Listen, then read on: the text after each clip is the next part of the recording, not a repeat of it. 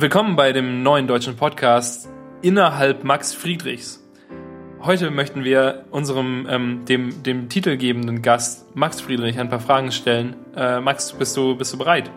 Ja, hallo. Schön, Sitzt du bequem? Schön, Hast du deine Gitarre dabei? Du spielst ja. äh, Gibson, oder? Ja. Okay, ähm, ich, hätte, ich hätte da erstmal eine Frage. Und zwar, würde man dich erhängen? Fändest du das Hängen schlimmer oder das im Sarg liegen? Also das erhängt werden, nee, das, das fände ich nicht so schlimm. Aber im, im, im Grab und im Sarg liegen so lang, ich weiß nicht. Das verstehe ich. Ähm, gut, dann die nächste Frage, die ich mir aufgeschrieben habe, war, äh, wie war deine Woche? Ähm, wie, wie, du, seit wann stellst du mir diese Frage? Das ist ja furchtbar. Ich, ich, heute ist einfach eine crazy Folge, Max. Ja, ich glaube auch. Da werden sich auch die Zuhörer noch auf einiges gefasst machen können. Ich glaube auch. Mit vertauschten Rollen und mit und, und gender swapped. Ja. Nee, stimmt nicht. Aber es wäre eine gute Fanfiction, die mal jemand schreiben sollte. Ähm, ja, letzte Woche habe ich ja mit Philipp den Podcast gemacht und ähm, inzwischen bist du wieder zurück von den äh, Mandelentzündeten. Und das freut mich sehr. Dann war ich in der Uni mehrere Tage am Stück und ähm, hatte auch ein sehr schönes Wochenende. Einschließlich einer Aktion, bei der wir ähm, irgendwie nachts in den Stadtpark fuhren und eine riesige Schaukel fanden, die, ähm, die großartig viel Spaß gemacht hat. Sowas ähm, muss man einfach mal machen, lieber Daniel. Ähm, wie geht's dir denn? Bist du vollständig genesen? Ähm, ich glaube, du meinst genossen. Ja. Äh, ja. Also nicht, nicht absolut 100% vollständig, aber sagen wir so 95% vollständig. Mhm. Ähm, ich habe, soll ich meinen, soll ich meinen Krankheitsverlauf berichten? Ja, sehr gern. Samstag, äh, also vergangene Woche Samstag, also die Woche vor der vergangenen. Am 3. Mai 2014. Richtig. Da hatte ich so einen, einen leicht schmerzhaften Hals und so und dachte mir nicht weiter was dabei, weil das passiert ja einfach ab und zu. Ab und zu tut einem der Hals weh und das ist auch okay so. Das ist einfach, das ist einfach der Gang des, der Lauf des Lebens. So, mhm. so wie Leute, so, so wie Sachen passieren, ja. Leute haben das. Und äh, am nächsten Tag tat mein Hals noch viel mehr weh und ich dachte, na toll, das ist doch bestimmt eine Mandelentzündung. Und dann professioneller Arzt, wie ich bin, schaute ich auf Wikipedia Bilder von Mandelentzündungen an und leuchtete mir dann mit meinem iPhone den Hals und entdeckte, jep, das sieht verdächtig ähnlich aus. So, äh, ja, aber sonntags kann man natürlich nicht zum Arzt gehen oder so und darum tat ich nichts weiter, sondern ging dann halt am Montagmorgen zum Arzt. Und dort, hm, puh, jetzt bin ich auch schon müde. so viel erzählt. Äh, da trinke ich doch erstmal was. Hm. Äh, dort ähm, saß ich ein bisschen in einem Wartezimmer herum und beziehungsweise sagte mir die, also ich konnte ja überhaupt nicht sprechen. Mhm. Denn bei einer Mandel, ich weiß nicht, hast du, wie oft hast du so Mandelentzündungen? Nullmal bisher. Ja, siehst du, ich hatte davor auch noch nie eine. Michel hingegen hatte irgendwie mal, als er fünf war oder sowas, eine ganz schlimme und seitdem keine Mandeln mehr. Die hat man ihm dann einfach gleich entfernt, weil man gesagt hat, das scheint nicht besser zu werden, während die Dinger da drin sind. Lass mhm. sie lieber mal rausnehmen. Ja, von dem her ist er auch safe. Äh, darum war es auch völlig sinnlos, dass ich ihm während meiner Krankheit immer nachts ins Gesicht gehustet habe während der Schade. Ja. Ja, jedenfalls kann, kann man da überhaupt nicht sprechen. Weil man braucht die Mandeln scheinbar schon irgendwie zur Lauterzeugung und, und wenn die sehr wehtun, ist das ziemlich schwierig. Äh, ja, also versuchte ich mit möglichst wenig Sprechen der guten Frau, die am, am Empfang zu erklären, dass ich gerne untersucht werden möch möchte. Und sie sagte, dass es, ähm, dass man optimalerweise äh, nicht zu diesem Arzt gehen sollte, weil diese Ärztin überhaupt keine neuen Patienten mehr aufnimmt, sondern wenn möglich äh, soll man irgendwo anders hingehen. Und sie sagte, sie würde, sie würden mich aber trotzdem so not, notfallmäßig jetzt erstmal versorgen. Vor allem, als ich dann noch versuchte zu erklären, dass ich direkt zwei Häuser weiter wohne, also im gleichen Plattenbau in zwei Hausnummern weiter. Mhm. Ja, äh, ja, ich durfte dann jedenfalls bleiben. Und die Ärztin sah mich dann und verschrieb mir Antibiotika, und zwar Penicillin, und das holte ich ab. Dann nahm ich es und mit der Zeit wurde es besser. Irgendwie, wann hat, wann hast du und Philipp den Podcast aufgenommen? Am Montag schon, oder? Genau, am 5. Mai. Genau, da war es der, da war ich ja auf einer meiner, auf einer der zahlreichen Höhepunkte meines Schmerzes. Eigentlich wie jeden Tag.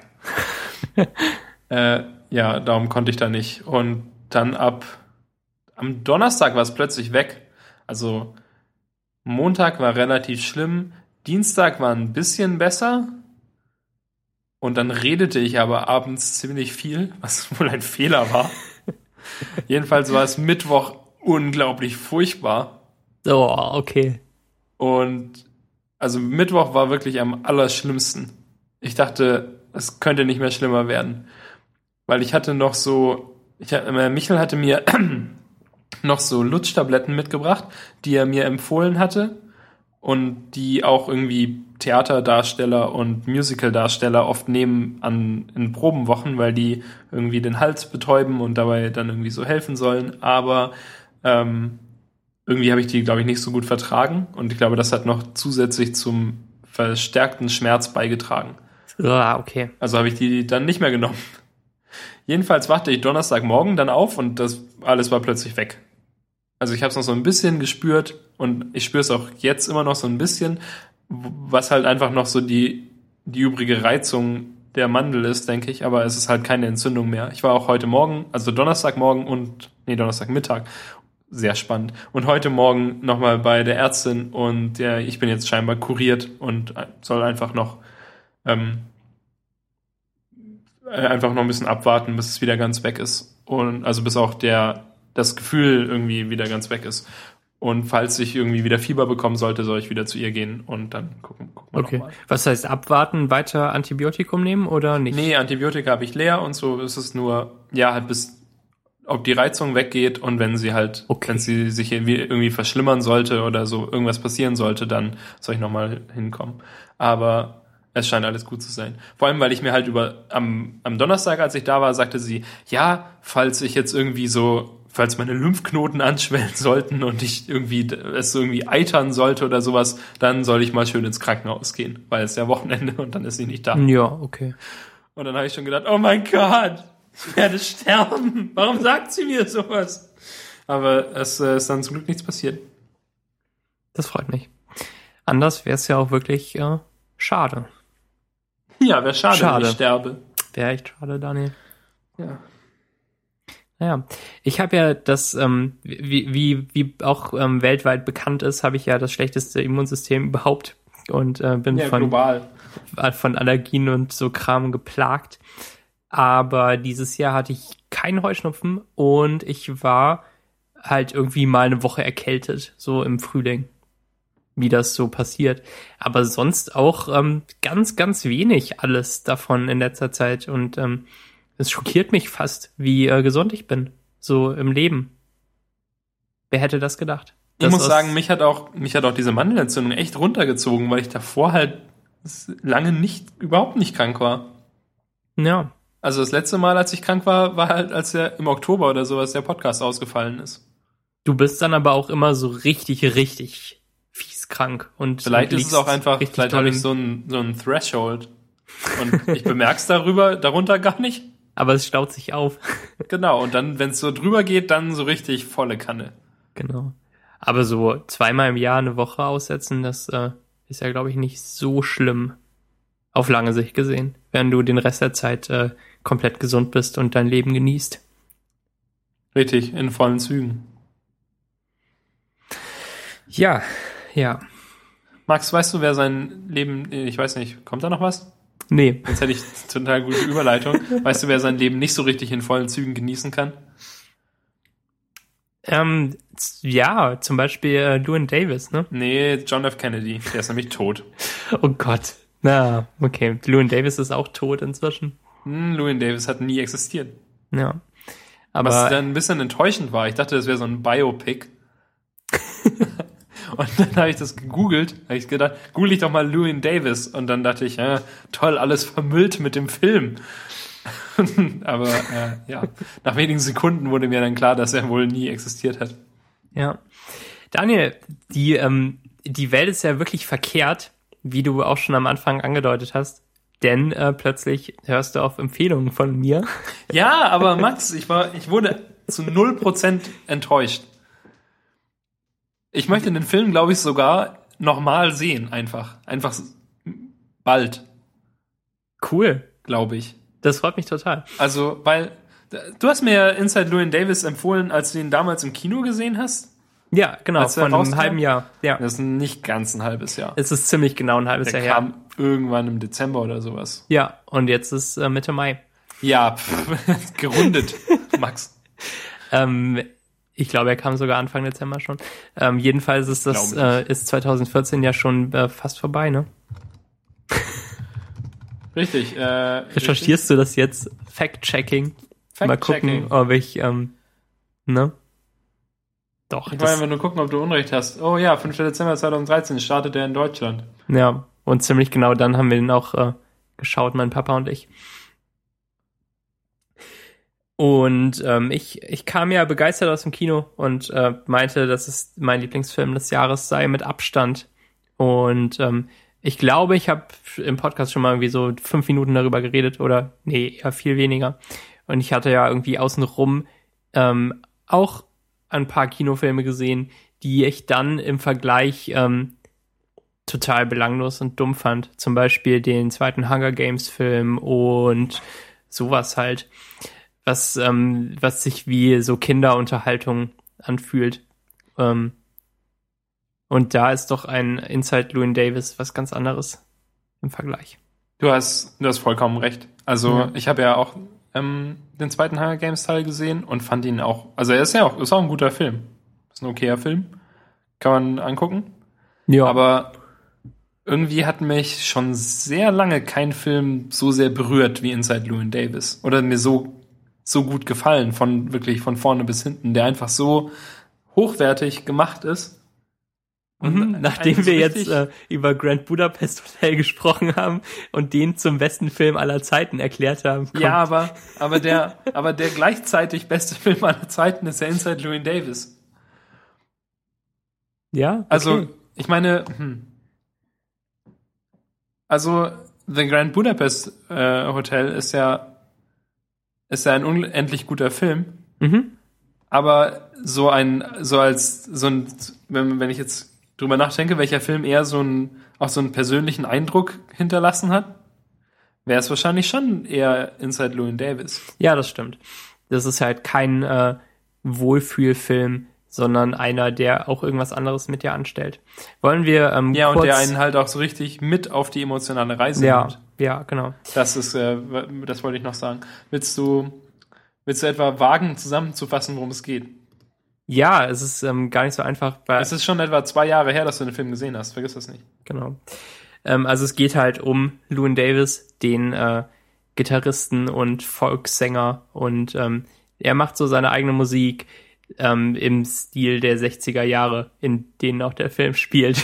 er ist also auf, er reitet auf der äh, auf der Welle seiner Zeit oder wie auch immer dieses äh, Sprichwort geht. Er ist ganz von dabei.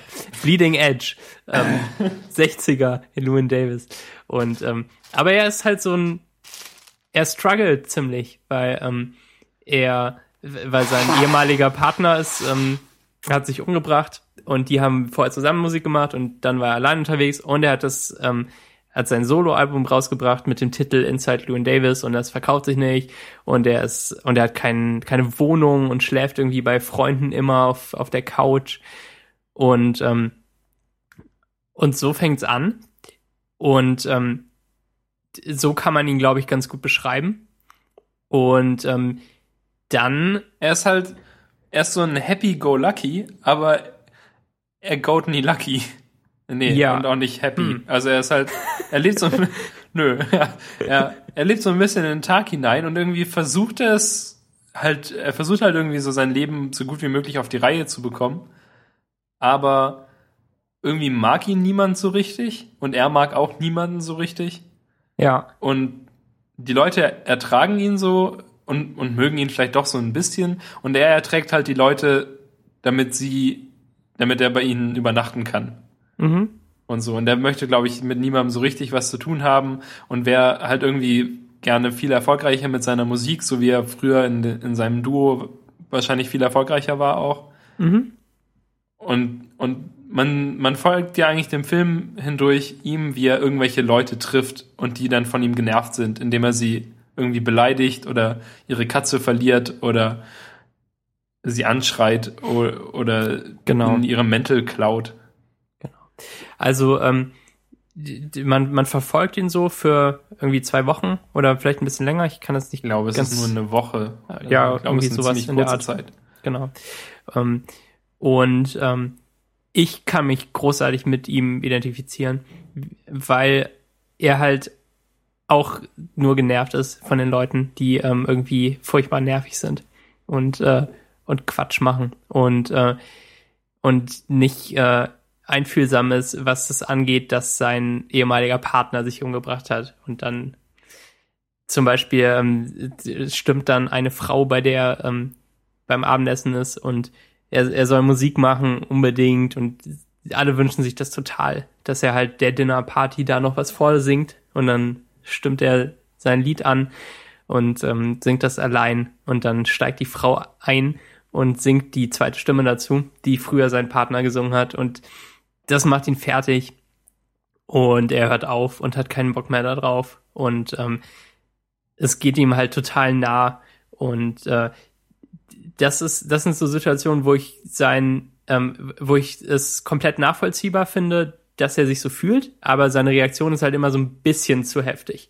Und äh, wahrscheinlich eckt er deshalb mit allen Leuten an und ähm, hat keine Wohnung und muss ähm, auf Couches und auf, auf, auf Sofas, so heißt es auf Deutsch, schlafen und hat es schwer im Leben, weil er, ähm, weil alle irgendwie doof mit ihm umgehen, aber er sich halt ein bisschen zu wenig gefallen lässt wahrscheinlich. Das ist äh, ein interessanter, eine interessante Figur. Und dann ähm, folgt man ihm eine Woche in seinem Leben und er trifft eine Katze, die keine Bedeutung hat eigentlich und nimmt sie mit. Und ähm, dann ähm, versucht er nach Chicago zu fahren, ne? Ist das Chicago? Ja. Ja. Und ähm, versucht da irgendwie sein Glück zu suchen. So, und man sitzt im Kino und denkt sich, ah, das ist der Plot. Das passiert. Er fährt dahin und ähm, Ja, und dann also er wollte, also hm, sein, sein Agent oder sein, der seine Platten verlegt, hat auch irgendwie eine Platte dahin geschickt nach Chicago, wo er dann auch später hinfährt. Ähm, und da ist so ein Typ und der sollte eigentlich dann eben sich die Platte anhören und entscheiden, ob er da in dem Club spielen darf oder so. Und dann fährt er nach, ah, da hat er die Möglichkeit, nach Chicago zu fahren. und er hat halt keine von Antwort bekommen noch nicht, Ne? Ja. noch nicht noch keine Antwort bekommen. Und dann fährt er da halt hin und redet mit dem und man denkt, ja, okay, dann, ja, wie du gesagt hast, so irgendwie jetzt, jetzt kriegt er es vielleicht hin. Jetzt kriegt er sein Leben vielleicht so ein bisschen auf die Reihe. Naja. Und dann ähm, passiert halt auch wieder nichts. Und es, das klappt nicht in Chicago und ähm, Ich habe jetzt extra eine Pause gemacht, damit im Zweifelsfall du das den Hörern kaputt machst. ähm, Aber ich glaube, es macht den, weiß nicht, es macht, glaube ich, den Film nicht kaputt. nö, auf keinen Fall. Es ist zu wissen, dass er, dass er es zu nichts führt. Und dann fährt er wieder zurück nach New York und man wundert sich als Kinozuschauer, weil man es noch nicht verstanden hat, dass ähm, nichts passiert in diesem Film. Und dann, ähm, dann ähm, versucht er halt irgendwie wieder ähm, Matrose zu werden, was er früher mal gemacht hat und hat aber irgendeine Lizenz nicht dabei und hat kein Geld für eine neue und ähm, also das war halt so sein sein äh, se- seine Sicherheits äh, Vorsorge, wie auch immer das heißt, dass er, wenn halt nichts klappt und er aufgibt, dass er immer noch dieses Matrosending machen kann, was, äh, was sein Vater auch gemacht hat. Und der war irgendwie groß und, äh, ähm, und, und er würde dann in dessen Fußstapfen treten. Aber das klappt auch nicht. Und ähm, dann, äh, dann, dann macht er weiter mit Musik, ne? Und spielt wieder in der Kneipe. Und ähm, eigentlich war das so die Story, oder? Ja, ja, in der Tat. Also es gibt noch so ein paar Szenen und Ausschmückungen und sowas, aber grundsätzlich ist die Story halt, man folgt dem Llewyn Davis umher und irgendwie alles, was er anfasst, wird zu nichts. Alles, was er anfasst, bleibt genau das, was er anfasst. Und ja. es geht ihm immer schlechter dabei. Genau. Und ähm, dann wird er noch zusammengeschlagen und ähm, am Ende sieht ja, man das Bob passiert Dylan. in den ersten Minuten des Films. und am Ende auch halt, weil das das äh, Flashback ist. Und dann kommt halt Bob Dylan auf die Bühne. Das fand ich super beeindruckend im Film. Und er spielt halt so einen Song von ihm, ich weiß nicht mehr welchen. Und man weiß halt, Llewyn Davis war seiner Zeit voraus. Und es klappte halt nicht, weil er, ähm, weil er da nicht so richtig reinpasste. Und dann kommt Bob Dylan und spielt in der gleichen Kneipe, wo Llewyn Davis auftritt. Und, äh, und er hat, er hat nicht ganz so äh, kratzige und äh, und wie auch immer man das nennt, äh, die, den, den Musikstil von Llewyn Davis, der halt irgendwie schon so ein bisschen rustikaler oder so ist. Und, äh, und Bob Dylan macht das so ein bisschen braver und es ist dann genau natürlich seine Zeit. Also er trifft den, den Nerv ähm, der Zeit und ähm, wird zum größten Folk-Star, äh, was auch immer. Und Llewyn Davis hatte einfach nur unglaublich viel Pech. Ja, Daniel. Dramatische Pause. Ja, ja, absolut. ähm, ja, ich meine, niemand konnte da wirklich was dafür, denke ich. Mhm. Und ja, diesen, den Film sollte man sich auf jeden Fall anschauen. Ja. Und dann gibt's natürlich noch äh, Adam Driver. Ja, nicht für, ähm, wenn man äh, nur kleine Distanzen überbrücken will, dann nimmt man ja auch Adam Putter. Sein Golferwitz. Gut, dass ich so viel Wii Golf gespielt habe. Oh. äh, okay, never mind. Äh, ja, Adam Driver, Mensch. Einfach so, spielt einfach so in dem Film mit. Spielt die eine Rolle, die er ähm, halt kann.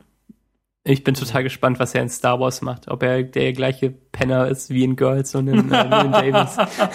Aber weil, hm, in, in Inside Llewyn Davis ist das schon jemand anderes. Ja. Ich finde, er ist nicht so ein Penner. Er ist halt schon so ein, also er ist so ein bisschen einfacher, einfacher gestrickt. Mhm. Und was war das denn? Das war ein zustimmendes Geräusch. Mano. Äh, ja, und und ich glaube, er, also er ist ja schon so ein bisschen erfolgreicher oder so, kommt schon so über die Runden. Er hat zumindest auch eine Wohnung. Mhm. Aber er, ähm, ich glaube, er bekommt nicht so richtig mit, was um ihn rum passiert. Ja, und er macht natürlich auch total viel Quatsch und er wird gebucht äh, für diesen Song Please Mr. Kennedy, weil er halt äh, so eine bescheuerte Stimme hat. Und äh, dazwischen quatscht mit seinem, mit seinen komischen Lauten da. Und äh, ich, also ich finde vor allem diesen Teil davon, der ist ziemlich ähnlich wie ähm, Adam in Girls auch. Also ja, aber da, ja, aber vor allem beim Proben hat er irgendwie so reingeredet. Aber ich glaube, da hat er eher so für sich geprobt und nicht richtig drauf ja. geachtet, wie laut die anderen eigentlich sind. Mhm. Und war halt viel lauter. Aber dann im Song selber, der hat es ja dann schon drauf. Und ich glaube, es ist ja, schon natürlich. alles genau Absicht, wie er es gemacht hat. Ja, klar. Ähm, ich meinte Quatsch auch nicht negativ, sondern halt so, dass er irgendwie auch Spaß daran hat, so bescheute Geräusche zu machen, wie in, in dem Song da. Also er, das ist ja was, was ihm liegt. Aber ähm, irgendwie so richtig, richtig erfolgreich war, war er dann auch nicht, weil er noch Kisten von seinem, von seinem eigenen Soloalbum zu Hause rumstehen hat. Ja. Ähm, aber es freut mich wirklich, ähm, sehr, dass dir der Film auch so gut gefallen hat. Das, ähm, das ist großartig. Hörst du jetzt immer auf mich? Äh, ja, bestimmt.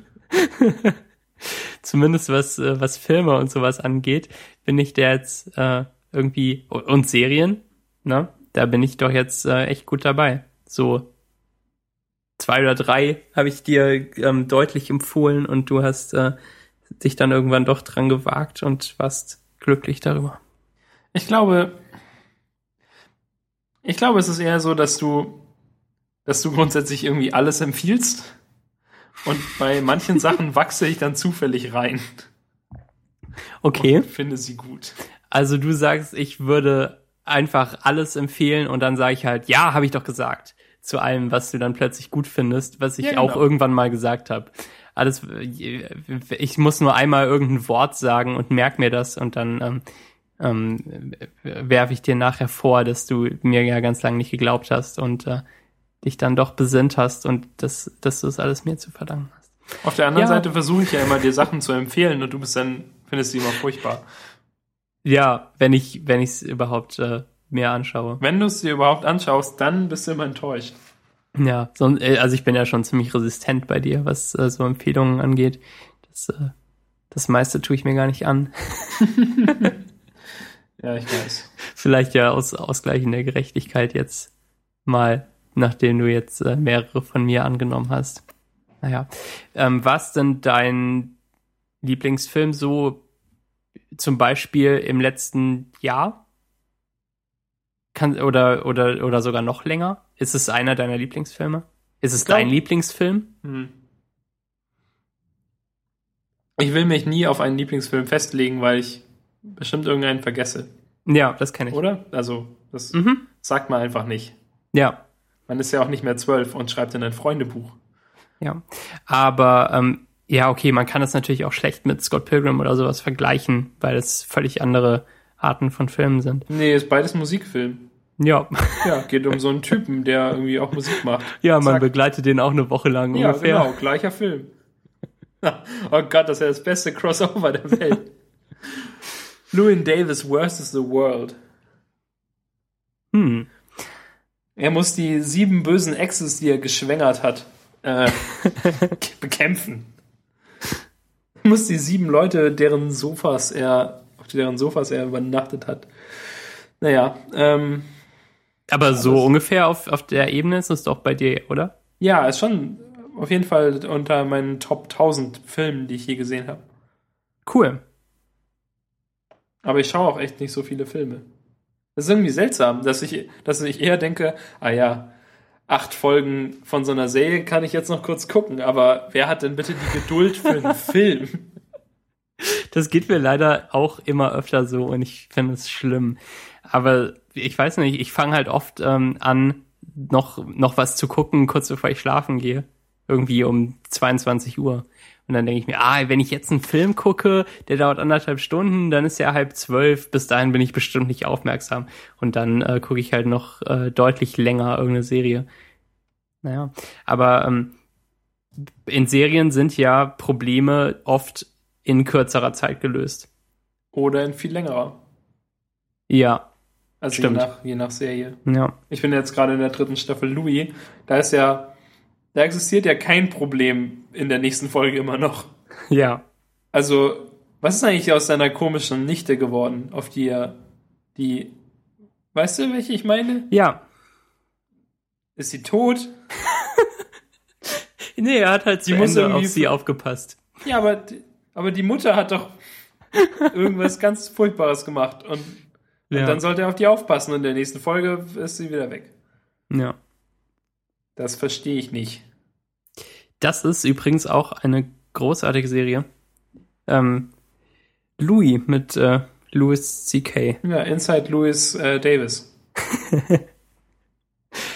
Es heißt aber Louis C.K., oder? Oder ist es Louis C.K.? Nein, das ist Louis C.K., aber die Serie ist Louis. Okay. Ah, okay. Aus irgendwelchen guten Gründen. Ja. Da, damit es halt nicht äh, ganz so Seinfeld-mäßig ist. Ja, aber Louis ist schon, ist schon quasi Seinfeld. Ja. Das ist ja quasi genau Seinfeld. Spielt auch in New York. Mhm. Und man sieht so, so einen Comedian und ab und zu so Stand-up-Sachen und man sieht dann alle seine Freunde, Mhm. die halt bei Seinfeld sind es irgendwie so vier und bei Louis sind es halt null. Ja. Louis hat seine Kinder. Das ist auch Ja. okay. Es kommt keiner rein und klaut sein Essen. Das, das Ja, würde, das fehlt irgendwie, oder? Stell dir mal vor, Louis einfach so die Serie exakt gleich, aber es gibt noch Kramer. das gefällt mir. Ja, nee, aber ja, aber hm. Louis ist irgendwie halt so, weißt du, wenn du die, wenn du die Grundidee von Seinfeld nimmst und also du sagst jemandem, erklär mir in einem Satz, wie Seinfeld funktioniert und dann machst du die Show neu, ausgehend davon. Mhm. Und dann machst du sie halt dunkel und böse und verwerflich. Ja. Und traurig. Aha.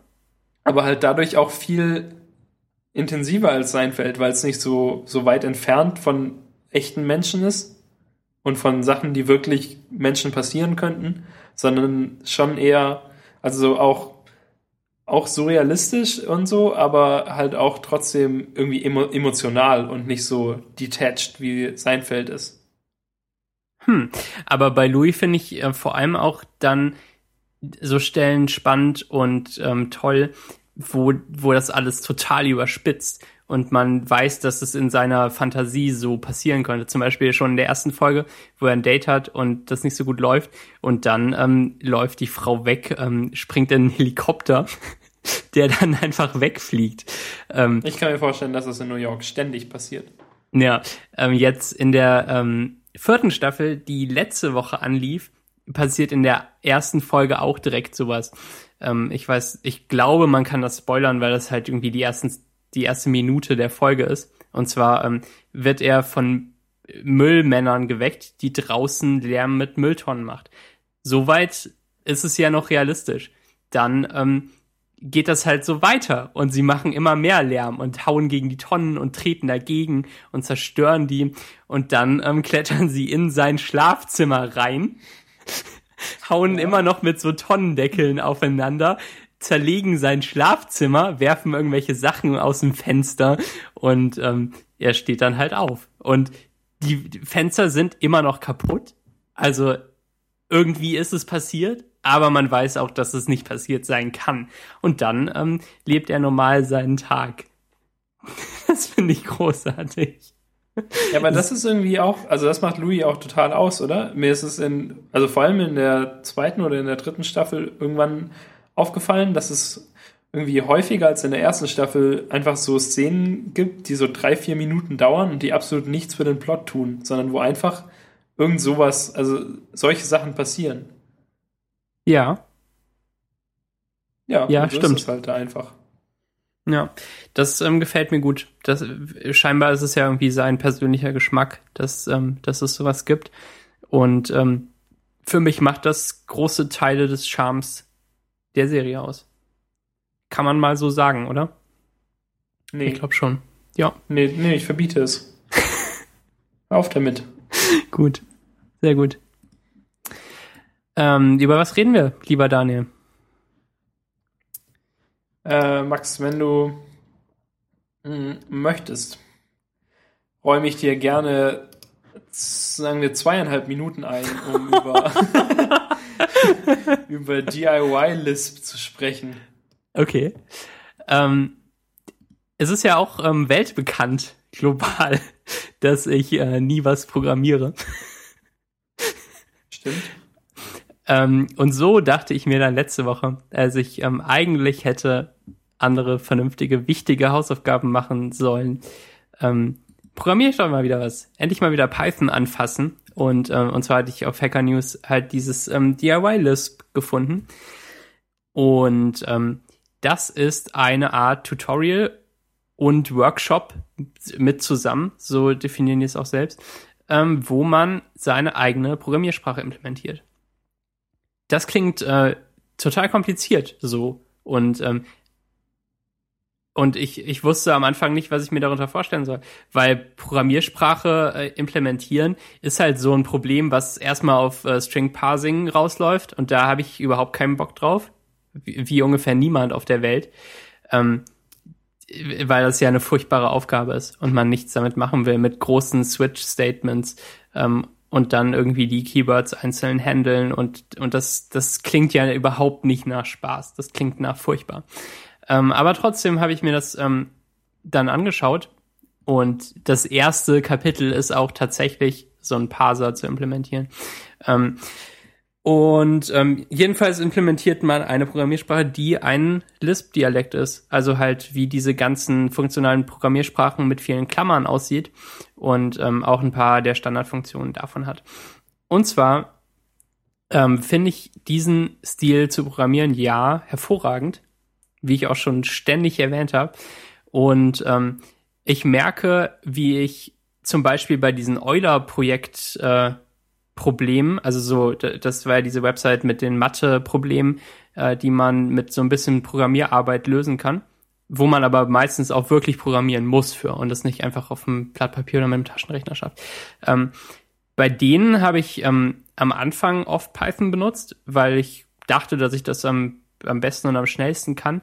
Und dann bin ich immer mehr zu so ähm, funktionalen Sprachen rüber gewechselt, weil ähm, weil ich es angenehmer finde, die zu schreiben, weil ähm, alles, was man macht, direkt auf das Ergebnis hinausläuft und ähm, ich Zuweisungen schwierig finde inzwischen, weil ich eher den Überblick verliere damit und ähm, das nicht alles ein Ausdruck ist, der zusammen auswertet und am Ende das Ergebnis ist.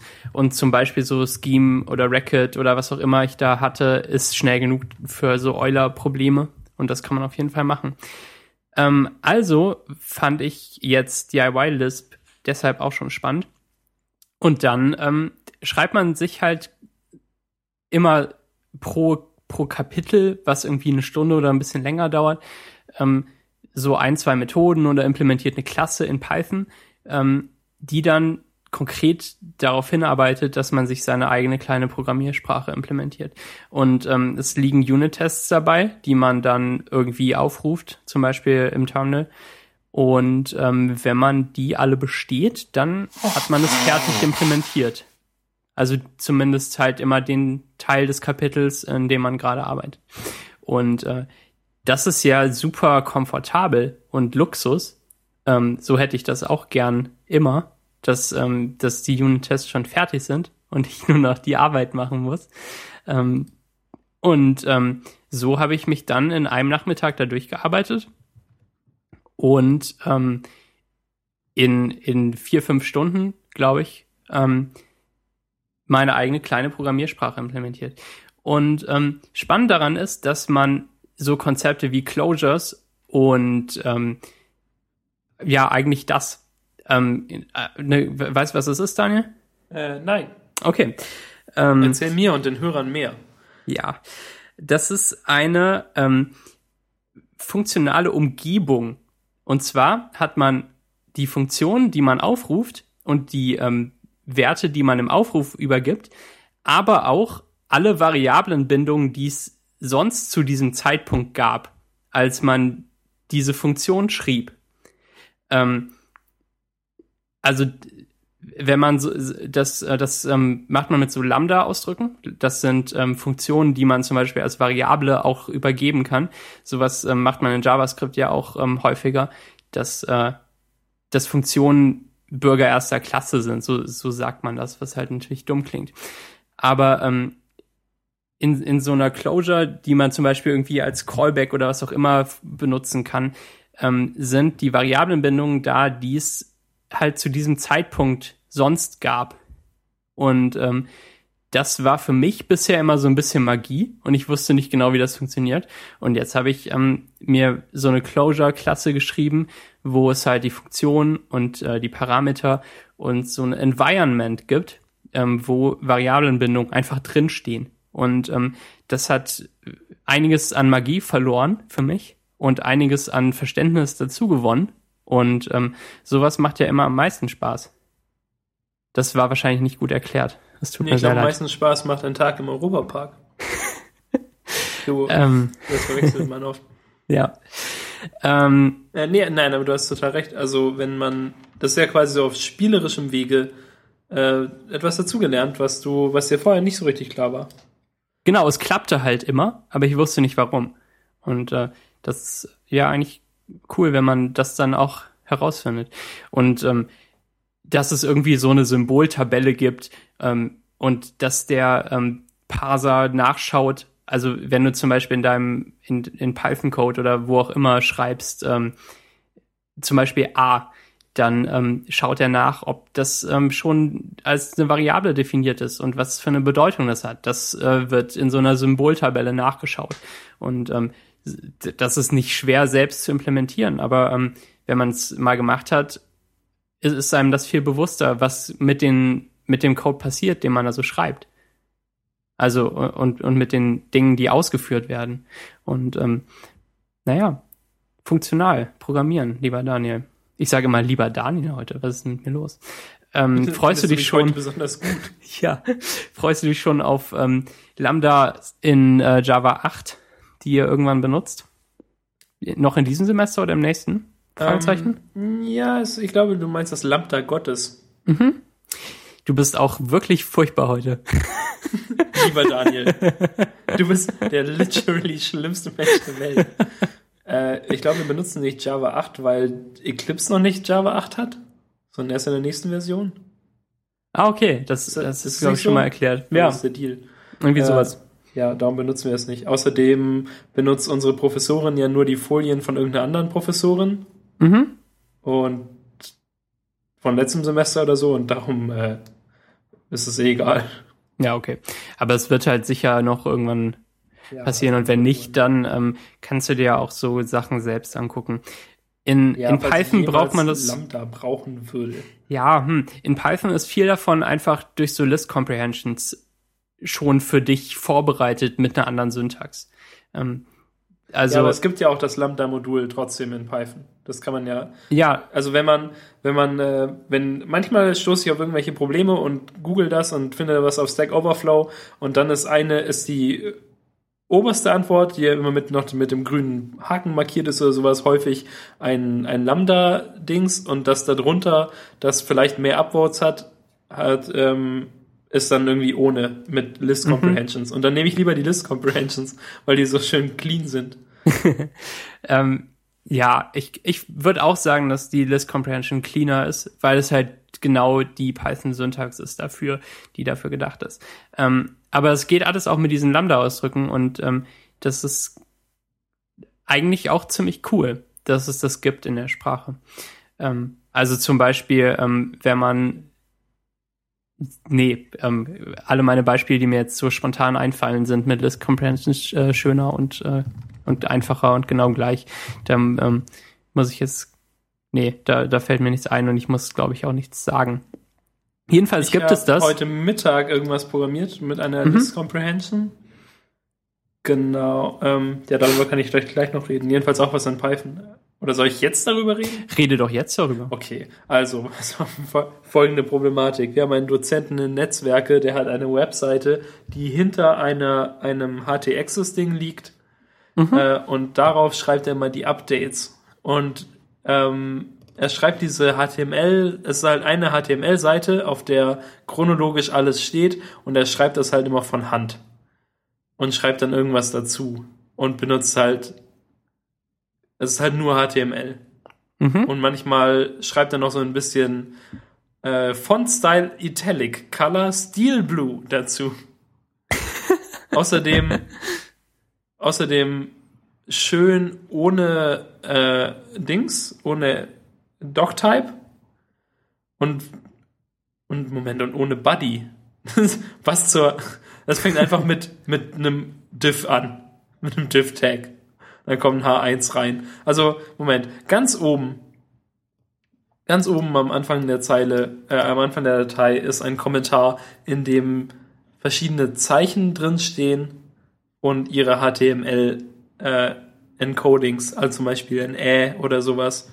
Ah, die, die Entities, okay. Ja, die Entities. Für Aber, sich selbst als äh, Ja, wahrscheinlich. Notiz, okay. Ja, in einem Kommentar sieht man in der, wenn man es dann im Browser aufruft, nicht. Mhm. Und dann dann ist der Kommentar vorbei und dann kommt ein Div und dann H1 und dann irgendwie die das Ding und sowas und alles ist furchtbar. Äh, ja, würde er einfach das Ding UTF-8 encoden, müsste er nicht alle Entities ersetzen. Ja. Aber jeder wie er will. Naja. Jedenfalls ist die, ist diese Seite halt furchtbar. Genau, also dachte ich, und, und außerdem sagt er halt, wir sollen die irgendwie so zweimal pro Woche checken, ob er irgendwas Neues dazugeschrieben hat, weil da ganz viele wichtige Informationen stehen. Also dachte ich, puh, baue ich doch mal während der Vorlesung, statt aufzupassen, ein, ein Ding, das die Webseite aufruft, runterlädt und ein Diff erstellt mit der vorigen Version Ja. und guckt, was passiert ist. Und dann dachte ich, Mensch, mache ich doch eine Flask-App draus, die dann, da kann man sich dann, können sich auch meine Kommilitonen per E-Mail registrieren und bekommen dann immer E-Mail-Updates, was sich auf der blöden Webseite getan hat. Ja, damit habe ich angefangen. Und habe halt erstmal ähm, so einen Crawler geschrieben, der also der nicht wirklich crawlt, der lädt halt die Seite runter. Mhm. Dafür habe ich auch sage und schreibe, Moment mal, ich muss mal Leerzeilen wegmachen. Dafür braucht man ja tatsächlich auch nur sieben Zeilen. Ja. Ich habe halt die Requests, ähm, das Requests-Modul-Package-Ding installiert, das ja toll ist, wenn man irgendwelche Sachen aufrufen möchte. Weil dann schreibt, also man sagt dann Import Requests und dann schreibt man requests.get und dann die URL und dann auf gleich und dann die äh, HT-Access-Autorisierung und dann hat man die Datei. Genau, und dann wird die jetzt halt noch abgespeichert und ich benutze halt noch Arrow, um ein, um mir dann das Datum zu holen, um es halt mit dem aktuellen Datum abzuspeichern. Mhm. Also so temporär, das kommt dann wahrscheinlich noch in eine Datenbank und so weiter und so weiter. Jedenfalls schrieb ich das mal und schrieb dann noch eine div.py, in der ich die divlib benutze. Die divlib gehört tatsächlich zur Standard Python Library und ist für so File-Diffs da und du schmeißt grundsätzlich einfach zwei Strings rein, auch mit mehreren, die irgendwie mehrere Zeilen haben können Ja. und ah, nee, genau, es sind Listen eigentlich.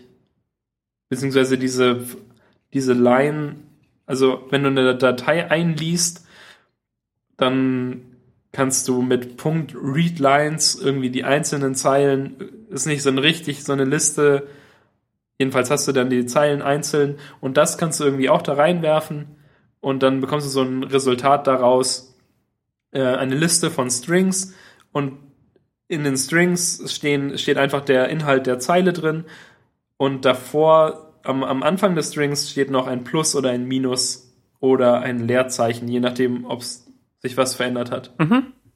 Genau, und das geht, ist einfach in der Standard Library drin. Und es gibt sogar Standard Library Funktionen, um Strings auf Ähnlichkeit zu überprüfen und so. Und du kannst halt dann im Diff-Ding sagen, dass er auch eine gewisse Schwelle haben soll, wo er es einfach durchgehen lässt, ohne irgendwas zu sagen. Das war Ja. mir gar nicht klar.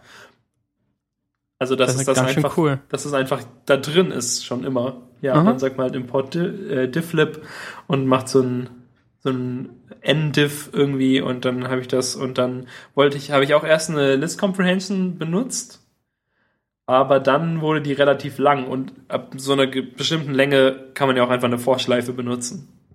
Mhm. Und dann äh, kann man es wenigstens wieder lesen. Ja, genau. Und dann habe ich, äh, habe ich, das sind jetzt 27 Zeilen und einige Kommentare noch dazwischen oder halt auskommentierte Zeilen.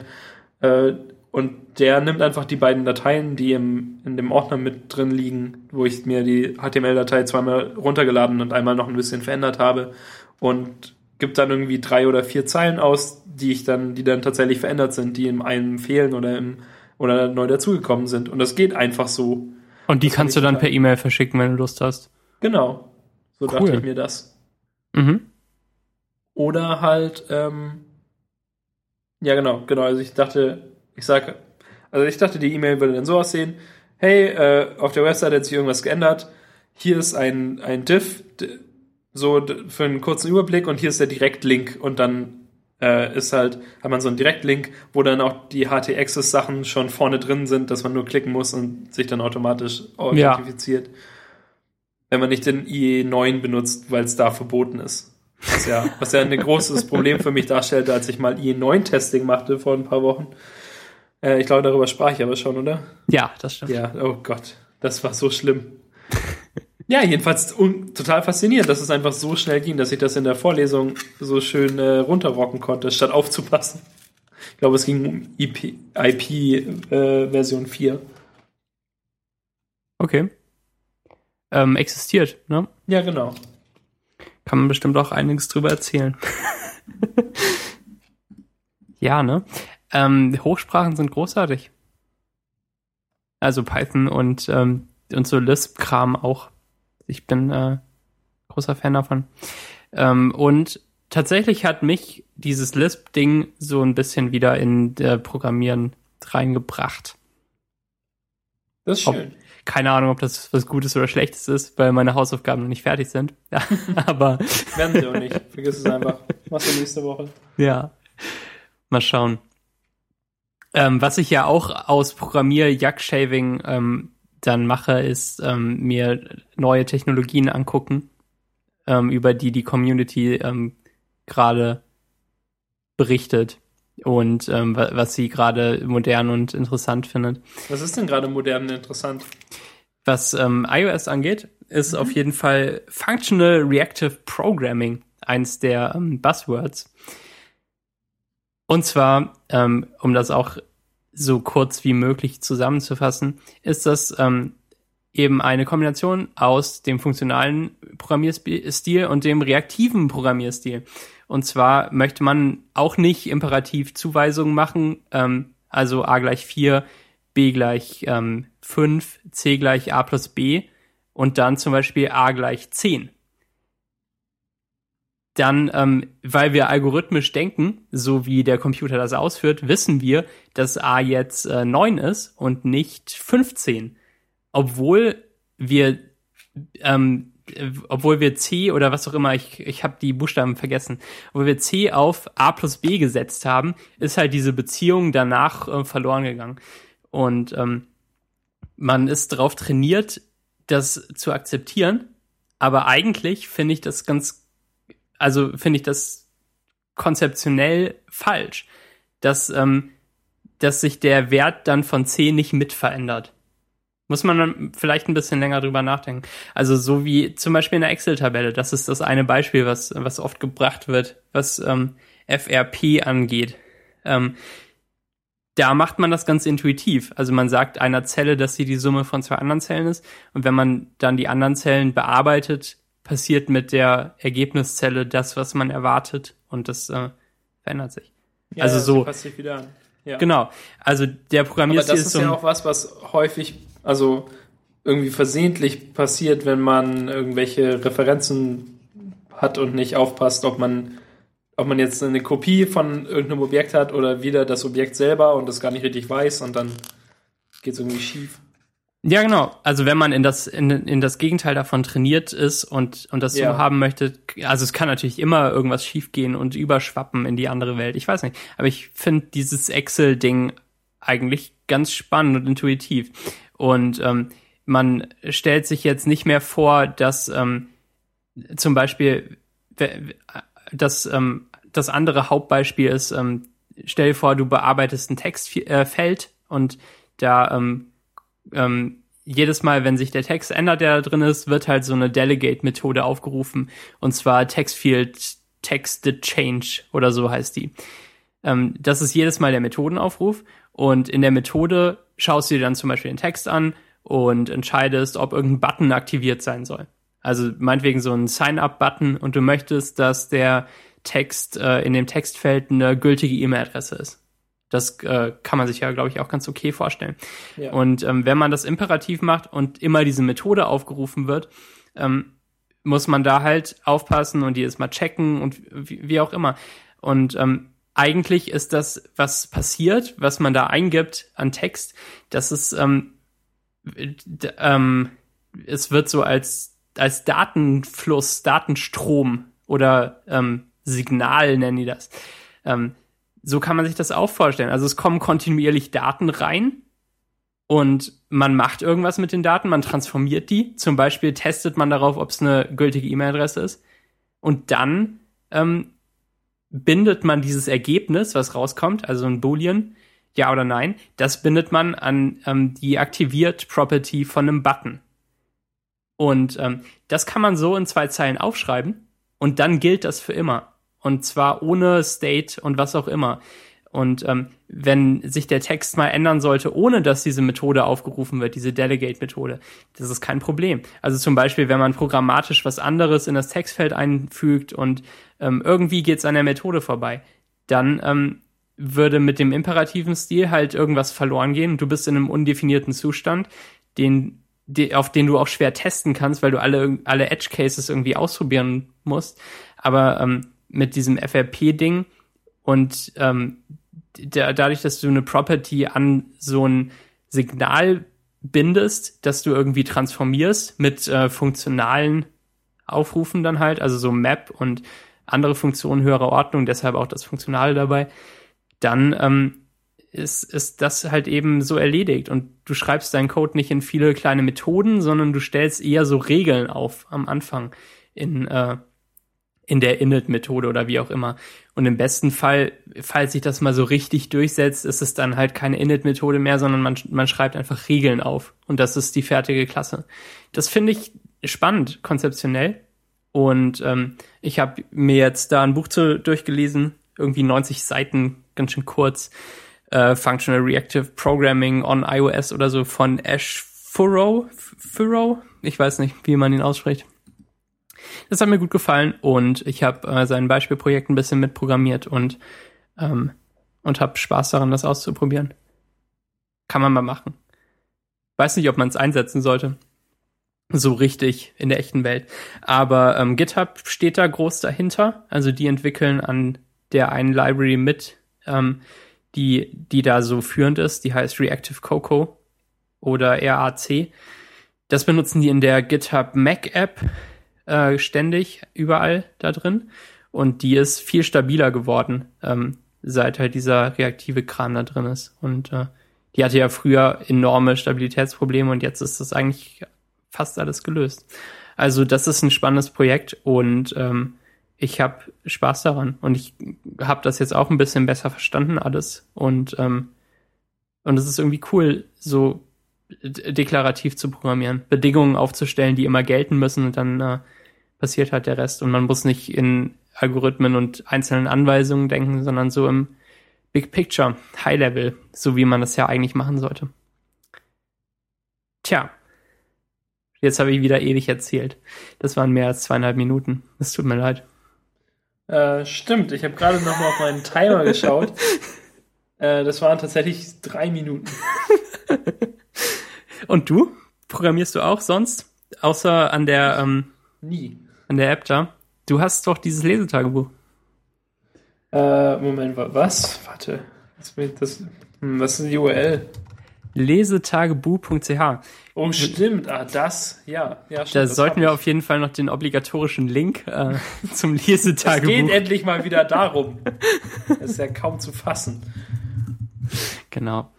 Ja, wenn ich gerade nicht versuche, Informationen aus der Webseite meines Dozenten herauszu prügeln, dann äh, habe ich tatsächlich über meine Woche des, der Krankheit ähm, ein bisschen Sachen am Lesetagebuch gemacht. Und äh, naja, also im Prinzip mache ich einen kompletten Rewrite. Also ich habe komplett ohne den, ähm, den alten Code neu angefangen. Habe ja. einfach gedacht, also es ist halt einfach Code, den ich Anfang 2013 schrieb, als ich noch überhaupt nicht Python programmieren konnte oder auch sonst nichts Aha. drauf hatte. Äh, genau, und das ähm, dachte ich, wird, ich kann entweder unglaublich viel Zeit reinstecken, das vielleicht in eine halbwegs akzeptable Form zu prügeln, wie ich jetzt irgendwie auch schon eine Weile versuche, aber, aber irgendwie bewegt sich das ja dann doch immer alles. Also, also es entgleitet einem ja dann doch immer wieder alles. Ja, genau, und dann sieht man halt so eine Stelle, die scheiße ist und und dann halt irgendwie noch zehn und dann ist, ist das, was so, so ein bisschen scheiße ist, nicht mehr schlimm genug, als dass man es fixen würde und so weiter. Und ähm, ja, vielleicht ist ja der Rewrite da doch die ähm, einzig gültige Lösung. Also, ja, ich, normalerweise darf man das ja nicht. Also eine ja. der, der, Grundregeln des, der Softwareentwicklung ist ja, mach keinen Rewrite. Ja. Aber ich glaube, wenn die, ich glaube, ich meine, da, wir sind doch alle erwachsen. Ich glaube, wenn man wirklich einen Rewrite nötig hat, dann kann man auch einen Rewrite machen. Ich glaube, es gibt keine Regel, die man ja nicht, wo man nicht irgendwie erklären kann, warum man sie bricht. Mhm. Ja, also mache ich einen Rewrite. YOLO. Und wie läuft's so? Äh, erstaunlich gut. Max. Der erste Anfang macht äh, unglaublich viel Spaß, oder? Ja, aber auch, auch sonst, auch drüber hinaus. Wie weit äh, bist du denn ungefähr drüber hinaus? Ja, so, keine Ahnung, ich bin jetzt bestimmt bei 5%. Okay. äh, ups.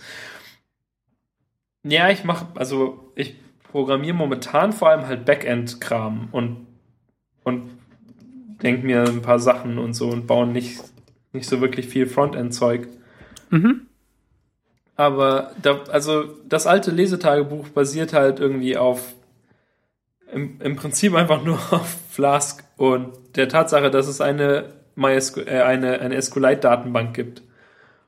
Und die ganzen, und weil ich mich ja einfach nur an dem ähm, Flask Start-Tutorial orientiert habe, benutze ich halt auch sonst nichts weiter, sondern die holen sich auch alles direkt aus der Datenbank und gießen das dann in äh, Listen und Dictionaries rein und geben das dann wieder aus. Von dem her habe ich das dann auch einfach so gemacht. Und ähm, irgendwann letztes Jahr sprachen wir darüber im Sommer, als ich zu Besuch war, dass es vielleicht gut wäre, das Ganze mal in Klassen zu packen. Also vor allem die, die Bücher und die Benutzer und so. Und dann habe ich das äh, gemacht. Endlich. also das war eine, wieder eine deiner zahlreichen Empfehlungen. Daniel, mach das mal. Dann habe ich das so halb gemacht und dir die Probleme geschildert, auf die ich gestoßen bin. Und dann habe ich es ja doch wieder gelassen und dann habe ich es später dann doch gemacht. Mhm. Aber irgendwie ist dieser Umzug zu Klassen auch nie komplett vonstatten gegangen. Das ist mir jetzt neulich aufgefallen, als ich vor ein paar Tagen die, de, den Goodreads-Import gefixt habe, dass ich immer noch keine Klasse für die Later Reads habe. Das sind halt immer noch Listen. Mm, okay. Und äh, ja, ich habe dann auch keine mehr eingefügt. Ja, aber im neuen, im neuen Lesetagebuch benutze ich jetzt ein paar ähm, ein paar Module, die mir, die ich seitdem entdeckt habe, seit ich damals angefangen habe, das Lesetagebuch zu programmieren. Zum Beispiel ähm, das vermutlich coolste äh, Peewee heißt das. Das kann einfach alles. Nee, es ist äh, eine Lüge.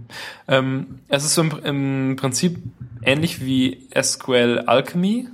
Insofern, dass man halt, man, man definiert irgendwie so seine Module und seine, also seine Klassen und welche Felder die haben sollen und was für Felder das sind.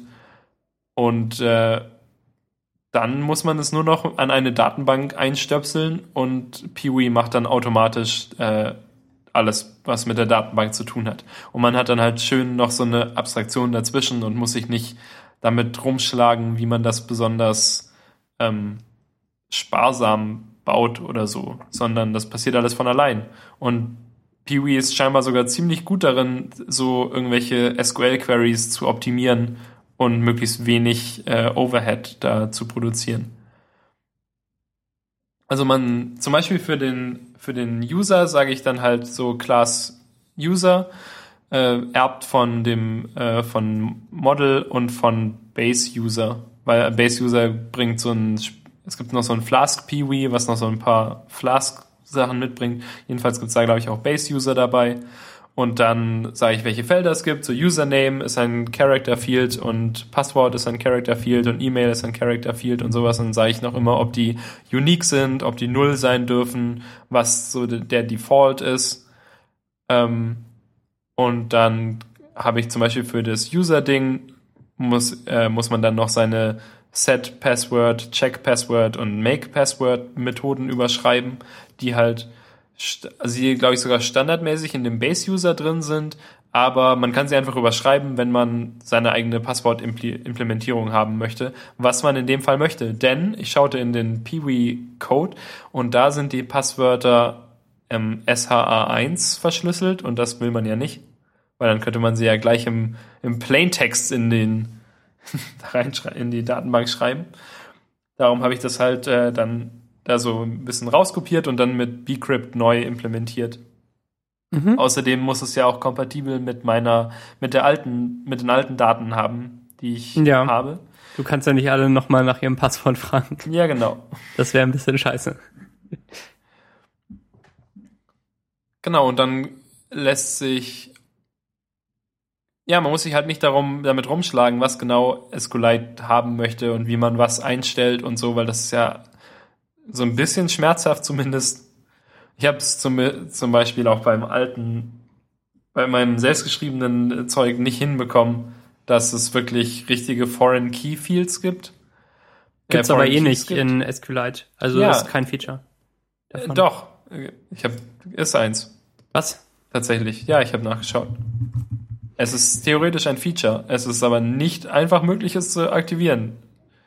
Oder Okay. so verlässlich zu aktivieren. Aber wenn ich jetzt in meine in die Datenbank reinschaue, die Peewee erstellt hat mit diesem Base-Programm, das ich benutze, das halt so ein ähm, ja so ein SQLite-Viewer ist für OS X, dann kann ich da auch die Foreign Keys sehen und irgendwie sind die auch in der Datenbank gespeichert. Aber ich wüsste nicht, wie ich das von Hand hinbekommen soll.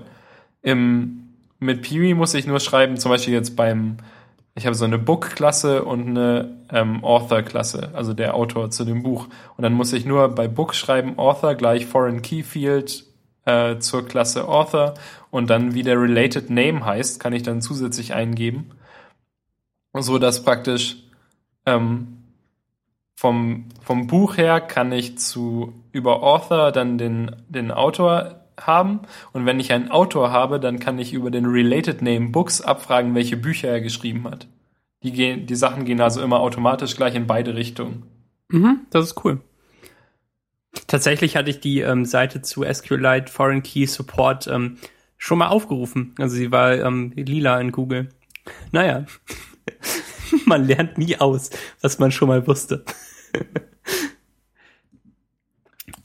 Ja, genau. Und jedenfalls benutze ich das jetzt und es ist, ähm, das ist ein Traum, weil man, weil ich plötzlich quasi nichts mehr machen muss. Weil sobald man da mal seine Modelle reingehauen hat und dann auch noch so viel von Peewee geschenkt bekommt, was man direkt für Flask braucht und für User. Zum Beispiel, ähm, also es gibt so eine Aufklasse, Auth, Auth, Mhm. ähm, die halt, die man subklassen kann, so für was man so braucht. Weil das, ähm, also wenn man, man könnte es einfach so mit der mit dem Standardding irgendwie implementieren, aber dann müsste man sich halt nach dem richten, wie der Autor von Peewee es gerne hätte. Mhm. Aber weil der Typ nett ist, erlaubt er es einem ganz leichtes zu subklassen. Und äh, ja, genau, dann habe ich das halt gemacht. So, dass man sich, also zum Beispiel in meinem Fall, beim Lesetagebuch kann man sich ja schon seit jeher quasi mit dem, mit E-Mail oder mit Username und Passwort ähm, einloggen. Also ist egal, ob man die E-Mail oder den Usernamen eingibt. Und dann muss ich das halt implementieren. Und dann implementiert man noch die Methode Login-User, wo man, ähm, wo man dann bestimmte äh, Cookies einfach setzen muss, damit, äh, also die halt auf die, auf die äh, Peewee dann wieder zugreift. Irgendwie und dann mit ein bisschen Magie hat man dann halt immer den aktuell angemeldeten User zur Verfügung und kann überprüfen, ob der gesetzt ist und halt was er ist. Und das ist dann immer ähm, möglich, den einfach zu benutzen, weil er dann in dieser globalen Flask-Variable äh, G gespeichert ist. Also irgendwie so eine Klasse, die ähm, vom Anfang eines Aufrufs bis zum Ende eines Aufrufs die Sachen behält und sie überall zur Verfügung stellt, wo man G äh, importiert. Mhm. Das ist eigentlich ganz äh, fancy, dass das einfach so geht. Ja, auf jeden Fall. Das ähm, klingt auch eigentlich ziemlich spaßig. So ähm, Backend-Kram, den man dann noch testet, mit unendlich ja, ich habe sogar Tests geschrieben. Max. Cool, cool. Und macht macht's noch Spaß oder ist es frustrierend, Tests zu schreiben? Ähm, tatsächlich fand ich die Tests, die ich da geschrieben habe, haben sogar Spaß gemacht, diese zu schreiben. Das ist gut. Vor allem, weil sie auch dann tatsächlich was bringen. Also vor allem, weil ähm, ich habe noch so eine eigene Datumsklasse schreiben müssen, weil eigentlich wollte ich Arrow benutzen, wie man das so macht. Aber ist ja so mein, mein Go-To. Also automatisch, wenn ich ein neues Python-Projekt anfange und denke, ja, es könnte könnte möglich sein, dass ich vielleicht mal das aktuelle Jahr wissen muss. Dann erstmal erstmal Arrow installieren. ähm, äh, ja, und ich hab, muss, konnte aber Arrow nicht benutzen, weil im Lesertagebuch kannst du ja sagen, wann du ein Buch gelesen hast, aber du kannst es so fuzzy sagen. Du kannst sagen, ich habe es 2012 gelesen, aber du gibst dann keinen Monat und keinen Tag dazu an. Aber das kann Arrow nicht. Arrow will halt, was ja auch eigentlich Sinn ergibt für eine, so eine richtige Datumsbibliothek, dass du einen bestimmten Punkt in der, in der Zeit, in der, in der Geschichte der Zeit ein, eingeben kannst. Mhm. Der halt du machst auf so- die Millisekunde genau ist. Und auch wenn du nur ein Datum eingibst, dann ist es halt das Datum um 0 Uhr. Und Aber- du machst äh, Timey-Wimey. Genau, und ich mach so timey-wimey-Dings so. Oh ja, das war pff, März 2012. ja, darum mu- muss ich halt auch äh, Nullen zulassen können. Also einfach, dass man sagt 2014 0000. Genau, und darum habe ich meine eigene Datumsklasse implementiert, was mir dann nicht so sehr wehgetan hat. Ich hatte das ja auch mal mit, mit dir besprochen. Ich brauche ja auch gar keine Datumsfunktion. Ich muss ja das nicht in die ähm, äh, United äh, Central Time umrechnen können. Und Ja, oder in irgendeinen so indischen Kalender. Genau, auch ich muss auch nicht sagen können, ja, was war aber denn zwei Tage danach oder so, sondern ich, das muss ja auch Mhm. nur gucken. Im Prinzip brauche ich nur die Möglichkeit, einen String in der Form von YYYY minus MM minus DD in Jahr, Monat und Tag zu parsen. Mhm. Was ja auch dann eine relativ kurze Klasse gibt. Ja, mit noch ein bisschen Kram außenrum. Genau, noch irgendwie vergleichen halt miteinander. ja, und die in die Klasse hinein habe ich auch noch geschrieben, ähm, wie die Monate heißen. Also ich habe noch eine Liste mit Monaten, Ja. damit äh, ich mir dann auch noch ein, ein Ding ausgeben lassen kann. Also halt die hier Januar, Februar und so ausgeben lassen kann, weil es ja auch hübsch ist. Mhm. Und so habe ich direkt als äh, Klassenfeld gesetzt, Month Names oben, bevor irgendwie init kommt, damit es dann, damit man dann darauf zugreifen kann. Ich las nämlich auch darüber ein bisschen, weil, also im Prinzip, wenn du irgendwas in init reinschreibst, dann ist es halt ein, gehört es irgendwie zu dem, zu der Instanz dazu. Und wenn du es oben drüber schreibst, ist es quasi so wie Static. Ja, Dann es ist ist, halt- genauso wie Static. Ja, es ist, ja. Also es ist Static. In einem, in einem Blogpost schrieb jemand, es ist ungefähr so wie Static. Okay. Na gut. Ähm, ja, genau. Also es ist dann halt ja auch äh, Global Final. Äh, nee, ist nicht Final. Es gibt kein Final in Python, weil wir alle erwachsen sind. Stimmt. Was ja eigentlich, ist, also ich glaube kaum ein Satz, äh, kaum einen Satz sage ich so oft in äh, meiner Softwareentwicklungsvorlesung wie, aber wir sind doch alle erwachsen. Wenn es, wenn wir irgendwelche Sachen auf Final setzen und so. so. Ja und? Oder wenn ich, äh, wenn in der, in, in der Laborarbeit, wenn ich äh, von meinem Mitarbeiter gefragt werde, ob wir das nicht auf Final setzen sollten. Ja, in Java wird halt der Programmierer wie ein Verbrecher behandelt. Und das finde ich unglaublich unsympathisch. Also ernsthaft. Ähm, man soll auch so ähm, Wertklassen, die irgendwelche Del äh, Geldbeträge oder, oder zum Beispiel ein Datum äh, äh, darstellen, die soll man auch auf Final setzen, damit bloß keiner auf die Idee kommt, das äh, zu subklassen und dann halt so ein so einen Wert da stattdessen zu übergeben. Also irgendwie zum Beispiel einen Geldbetrag, den man noch verändern kann, nachträglich. Und das, äh, weil der Programmierer könnte dann ja irgendwie reich werden, wenn er das seiner Bank äh, gibt und und äh, ne, eine Abbuchung irgendwie nachträglich noch äh, fälscht. Wie, ach, ich habe keine Ahnung, wie das passiert. Stimmt total. Jedenfalls ähm, äh, Static Final absolut äh, Verbrecher. Äh, ähm, eigentlich sollte Final Verbrecher heißen in Ja, Java. stimmt. Kann man sowas so kann wie, man das dann deklarieren. Kann man sowas wie SAS auch für Java eigentlich mal entwickeln? Ich hätte gerne einen Compiler, der meinen Python-Code zu Java macht. hm. Okay, ich google das mal, weil wenn es das gibt, dann bin ich ja aus dem Schneider. Nie wieder Programmierhausaufgaben. Automated Python to Java Translation. Nee, geht nicht. Na gut, okay. Na toll. Es Und geht andersrum. Echt? Nein. Nein, nein, vielleicht. Okay, ich äh, recherchiere das später nochmal. Okay. Bin sehr gespannt. Aber das ist auch nur so ein String-Parsing-Problem. Und man muss halt alles äh, aufeinander abbilden. Und dann hat man sehr, sehr Ja, und viel dann Arbeit. die Hälfte weglassen. Mhm. Äh, Quatsch, nee, alles dazu dichten. Ähm, naja, so, ähm, es ist schön in einer Welt zu leben, wo man nicht wie ein Verbrecher behandelt Wo man wird, erwachsen ist. Auch. Ne? Ja. Gibt keine privaten Variablen. Jeder darf Genau. in die Krabbelkiste Es ist, halt ein, es ist halt ein Unterstrich davor, dass du weißt, dass du es nicht benutzen sollst. Und wenn du es Ja. benutzt, bist du selber schuld. Das ist auch großartig. Wie, im- wie im Supermarkt, äh, wo es keine Kasse gibt. Ja, aber ähm, ich fand ja neulich heraus, ich las ja ein bisschen über Klassen und so in, in Python. Äh, Moment, ich muss kurz das aufschreiben. Du las über Klassen in Python. Richtig, und äh, sehr, vielen Dank für diese Überleitung.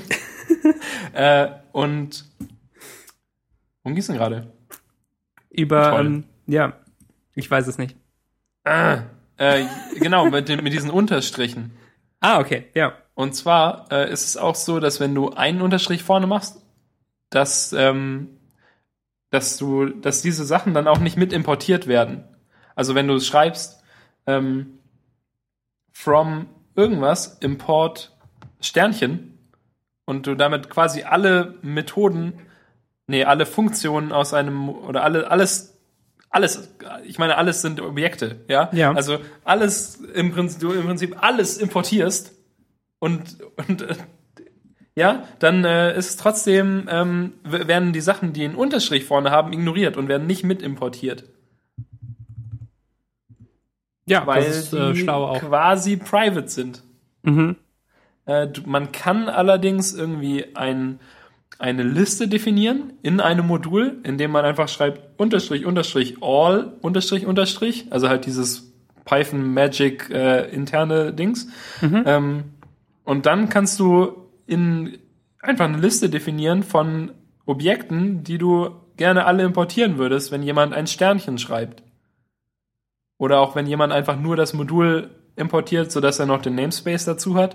Aber trotzdem in diesem All kannst du halt trotzdem festlegen, welche Sachen mitkommen sollen, welche nicht. Das fand ich total faszinierend, wusste ich vorher nicht. Und habe ich auch ehrlich gesagt nicht gebraucht, weil ich immer nur mit meinem Ja, und Kram ähm, arbeite ist und nicht der. Sternchen-Import sowieso irgendwie evil? Ich Ja, der ist eigentlich genau. verboten. Also Wir sind aber, ja, aber wir sind ja erwachsen. Also Ja, wir können es zulassen, dass es den gibt. Ja, genau. Ich kann, ich kann akzeptieren, dass es den gibt, aber wenn ich auch in ähm, irgendwie in, in Stack Overflow oder sowas diesen Sternchen-Import sehe, dann und, trotzdem, also den Code grundsätzlich übernehme, dann übernehme ich ja trotzdem nicht den Sternchen-Import, weil ich diese Begründung oder diese, diese Argumentation, dass man den nicht benutzen soll, total schlüssig finde. Dass man nicht einfach sich seinen, seinen Namespace vollkacken soll mit irgendwelchen Imports, sondern dass man das alles schön in einem Modulnamen drin lässt. Weil dann funktioniert es immer noch. Und man weiß, wo, wo diese komische Funktion herkommt, die man nie definiert hat. Das stimmt. Ja, genau so. Ähm, wollen wir denn mal uns verabschieden? Oh, was? Oh, Ja. hm, Ist schon spät, Daniel. Es ist schon spät. total spät. Oder ähm, machst du einen Blog auf? Neuen. Ja, ich weiß nicht, irgendwie habe ich keine Lust drauf. Ja, das Ich habe so ein bisschen Lust, aber Mhm. nicht so richtig Lust. Du könntest halt deinen Ruf als ähm, Webentwickler wirklich nach vorne treiben. Mit englischsprachigen, äh, Ja, ich Tipps, weiß, Max. Das ist wie man so das, ein- das ja. große Dilemma meiner, meiner Zeit momentan. ja, Auf der anderen Seite könnte ich halt auch das äh, lassen und mehr programmieren stattdessen. und mehr programmieren ja. und so. Vielleicht irgendwann, irgendwann. Das ist halt schön am Internet ist ja, dass es mich absolut überhaupt nichts kostet, das irgendwann mal zu machen Ja. oder zu lassen. Amazing. Naja, gut. Folgt doch Daniel bei Twitter, ähm, Daniel mit J. Und ähm, auch at Lesetagebuch ist ein sehr schöner Account. Den, Der ähm, einmal im aber, Jahr etwas twittert und eine, ein winziges Feature ankündigt. Und du wirst es auf jeden Fall retweeten. Alles, was Lesetagebuch schreibt auf Twitter. Darauf verlasse ich mich auch. Ich weiß gar nicht, ob ich dem Lesetagebuch folge. Nee, muss man auch nicht. Also wenn man mir folgt, das reicht eigentlich. Ja. Ähm, Aber dann das Lesetagebuch hat ja tatsächlich fast 80 Follower auf Twitter. gar nicht schlecht. Nämlich 79. Aber ja, vor, keine Ahnung, ich, irgendwie vor 85 Tagen schrieb jemand, dass, dass sie ähm, keine Bücher von der Merkliste entfernen kann. Und das stimmt. Ja. Und nur 20 Tage später hatte ich das dann gefixt. Ich hatte einfach I couldn't be bothered.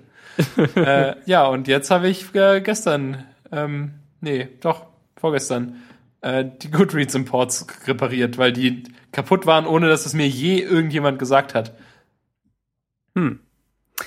Naja, also äh, Lesetagebuch ist äh, ein Top äh, hier Web Web Service App Ding.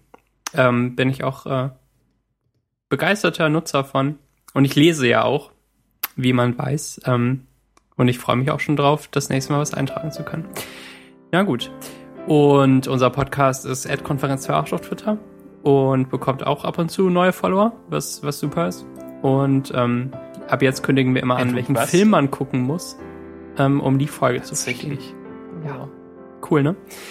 Dann ähm, bis nächste Woche oder bis in der Meta-Folge.